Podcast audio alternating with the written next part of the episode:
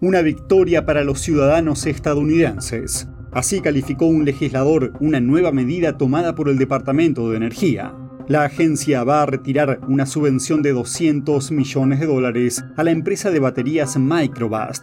Se descubrió que la compañía tiene estrechos vínculos con el régimen comunista chino, quien a su vez admitió que influye en sus negocios. Sin embargo, el proyecto de subvención tiene el fin de fomentar la fabricación de baterías en Estados Unidos.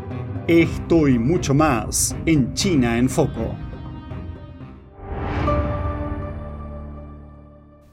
Bienvenidos a China en Foco. Mi nombre es Julián Bertone. El Departamento de Energía de Estados Unidos canceló una subvención de 200 millones de dólares. La financiación estaba destinada a la empresa de baterías de litio Microbust Holdings, pero legisladores expresaron preocupación por los vínculos de esta compañía con el Partido Comunista Chino y pidieron a la agencia que reconsidere su decisión. El congresista republicano Frank Lucas calificó la decisión de revocar el dinero como una victoria para los contribuyentes y las empresas estadounidenses, añadiendo que los fondos están destinados a fortalecer la producción de baterías de Estados Unidos y su cadena de suministro, no para reforzar el dominio de China sobre este sector. La subvención procedía de la Ley Bipartidista de Infraestructuras de 2021, dotada con un billón de dólares, e iba a estar destinada a la construcción de una nueva planta en Tennessee. También apoyaría la investigación y el desarrollo de tecnología especializada en separadores de baterías de vehículos eléctricos, desarrollada tanto por General Motors como por Microbust. El Departamento de Energía tiene en cuenta una serie de factores antes de conceder las ayudas, entre ellos la capacidad de la empresa para realizar las tareas previstas en la subvención su historial de auditorías y su sistema contable. Los candidatos también deben facilitar muchos datos confidenciales que se sopesan en la decisión final del departamento. Microbust fue una de las 20 empresas seleccionadas para la subvención, destinada a reforzar la fabricación de baterías en suelo estadounidense. Sin embargo, según los datos de la Comisión de Bolsa y Valores del mes pasado, casi el 70% de sus ingresos proceden de China y solo el 3% de Estados Unidos. La empresa también admitió que el régimen chino ejerce una influencia sustancial sobre su funcionamiento y puede intervenir en cualquier momento y sin previo aviso. Preguntada por la noticia el martes, una portavoz del Ministerio de Asuntos Exteriores de China dijo, y cito, Lo que el gobierno de Estados Unidos decida sobre las empresas de Estados Unidos es asunto de Estados Unidos y no haré comentarios al respecto. Microbust no respondió a una solicitud de comentarios.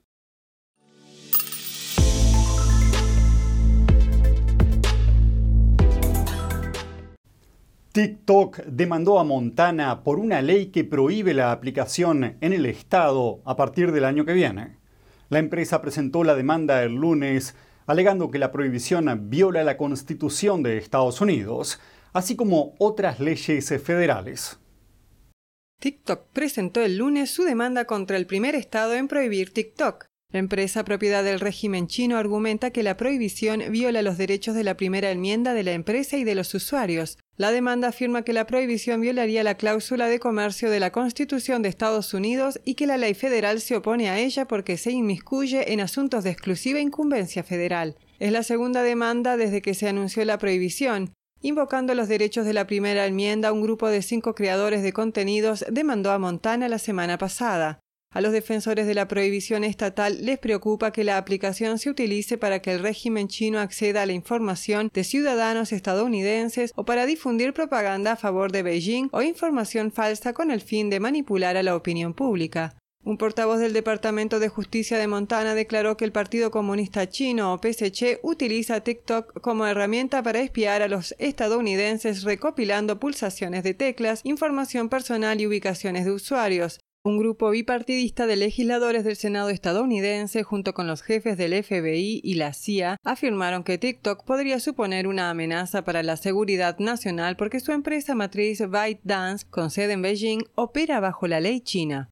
La Ley de Inteligencia Nacional China exige que las empresas cooperen con el PSC en tareas de inteligencia estatal. La prohibición entrará en vigor el 1 de enero de 2024. Prohíbe descargar TikTok en el estado y multará a las tiendas de aplicaciones o a TikTok con 10 mil dólares diarios por poner la aplicación a disposición de los dispositivos personales.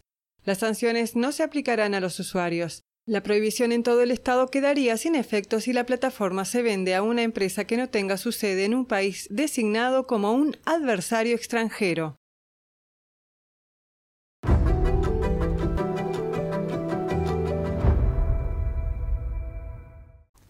Siguiendo los pasos de Florida, crece la presión para impedir que China posea tierras en Estados Unidos. 27 estados están estudiando la posibilidad de restringir la compra de tierras agrícolas por extranjeros, pero Luisiana está yendo un paso más allá.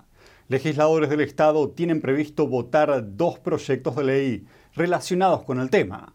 Veamos los detalles.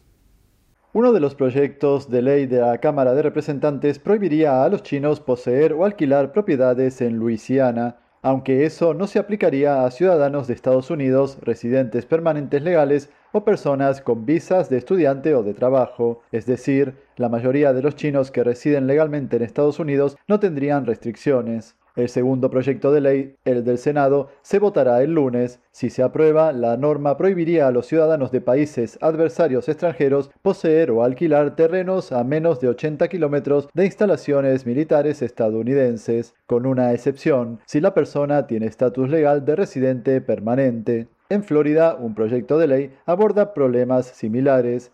Se prohíbe a los ciudadanos de países como China comprar propiedades a menos de 16 kilómetros de una instalación militar o infraestructura crítica. Texas está estudiando un proyecto de ley similar. Todas estas medidas se enfrentan a la reacción de algunos estadounidenses de origen chino. Argumentan que las normas podrían dar lugar a discriminación y delitos de odio. Todo ello tras conocerse que compradores chinos estuvieron comprando terrenos cerca de bases militares estadounidenses. Por ejemplo, una empresa china de envolturación de maíz compró terrenos a 20 minutos de la base aérea de Grand Forks, en Dakota del Norte. Un ex general chino también compró terrenos cerca de la base aérea Laoglin de Texas, la mayor base de entrenamiento de pilotos de la Fuerza Aérea estadounidense.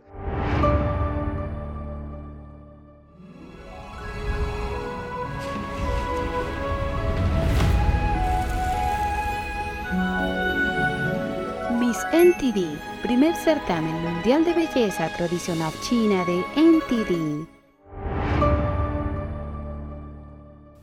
Familias destrozadas. Echemos un vistazo a la brutal represión del régimen comunista chino contra las creencias espirituales y cómo la vida de millones de personas se ve afectada, incluyendo a ciudadanos occidentales. Iris de NTD nos trae más información sobre una audiencia en el Congreso. Por favor, ayuden a mi padre y ayuden a la gente que sufre persecución en China. En una audiencia en el Congreso, escuchamos a varios residentes estadounidenses cuyos familiares son perseguidos en China por su fe. Escuchemos. Hace 10 años, mi madre estaba entre rejas y mi padre intentaba por todos los medios salvar a mi madre. Diez años después, mi padre está entre rejas. Mi madre y yo intentamos todo lo posible para salvar a mi padre. Zhou es un ingeniero y un popular youtuber que vive en Estados Unidos. Recientemente su padre fue condenado a ocho años de prisión por practicar Falun Gong, una práctica de autocultivación basada en asimilar los valores de verdad, benevolencia y tolerancia. Pero el Partido Comunista Chino consideró la popularidad de la práctica una amenaza y lanzó una campaña de persecución que dejó millones de detenidos y torturados durante las últimas dos décadas nuestra familia permaneció separada. Pero él no es el único. Lydia Wang quiere rescatar a su madre, detenida 11 veces en China por aferrarse a su creencia. Hace 24 años sufre la persecución del PSC y estuvo en prisión más de 10 años, desde 1999. Nos gustaría traerla a casa en Nueva York. Esto es algo que no solo afecta a las personas en China, y el congresista Gaz Bilirakis de Florida, que convocó esta sesión informativa, pide al Congreso estadounidense que haga más por ayudar. Ninguna persona debe ser intimidada, obligada a abandonar su patria ancestral, encarcelada o asesinada simplemente por sus creencias. Acabamos de empezar a luchar. Reportando desde Washington, D.C., Iris Tao, NTD Noticias.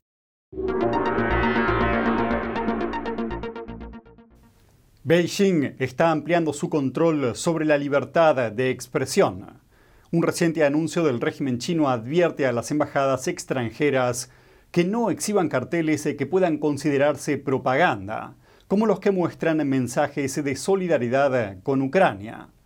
Por su parte, analistas califican la directiva como una intimidación política. En un aviso del 10 de mayo, el Ministerio de Asuntos Exteriores de China dijo a las embajadas extranjeras que no exhiban propaganda politizada en sus edificios para evitar incitar disputas entre países. Diplomáticos de Beijing dijeron que la orden apunta a la solidaridad con Ucrania. Después de que Rusia declarara la guerra al país el pasado mes de febrero, las misiones de asuntos exteriores de la Unión Europea, Gran Bretaña, Alemania y Polonia ondearon la bandera de Ucrania en sus paredes exteriores. Más tarde, un cartel en apoyo a Ucrania en el exterior de la Embajada de Canadá fue pintarrajeado con grafitis contra la OTAN.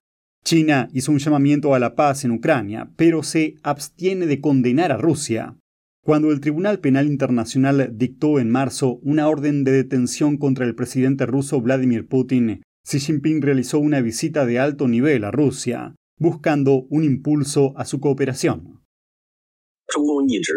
El Partido Comunista Chino difunde entre su pueblo que la invasión de Rusia en Ucrania está justificada. Es para crear una opinión pública favorable para una reunificación armada de Taiwán. Las ideas contrarias a las de Beijing socavan sus esfuerzos de lavado de cerebro. La Convención de Viena sobre Relaciones Diplomáticas protege a los diplomáticos de sanciones legales en el país de destino. Pero el aviso de Beijing afirma que las embajadas están obligadas a cumplir las leyes y reglamentos chinos. Analistas advierten que el control del PSC sobre la palabra ya traspasó las fronteras de China. Si las embajadas extranjeras retiran las banderas o carteles a favor de Ucrania, el PSC lograría su objetivo de intimidación política. El régimen comunista no solo pretende controlar a otros países en asuntos internacionales, sino que incluso pone sus manos en sus consulados e intenta inmiscuirse en sus asuntos internos. Al menos un diplomático afirma que su misión no accederá a la petición de Beijing. La eterna belleza de la pintura realista al óleo. Magnífica, expresiva e inspiradora. El sexto concurso internacional de pintura figurativa de NTD, guiado por la pura autenticidad, belleza y bondad. Lo invita a unirse con nosotros en un viaje de retorno al arte tradicional. Premio de oro, 10 mil dólares. Para más detalles, visite oilpainting.ntdtv.com.es.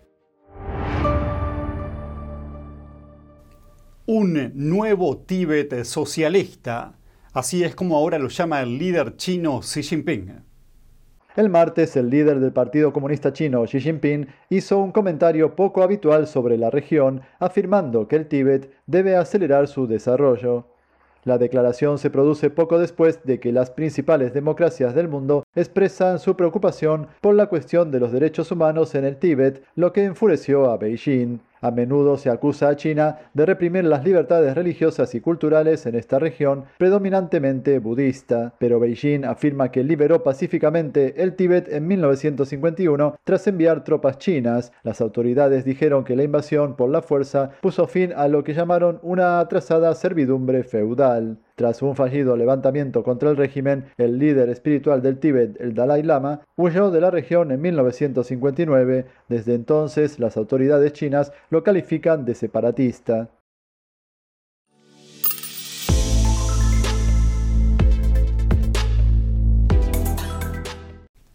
Y eso es todo por hoy en China en Foco.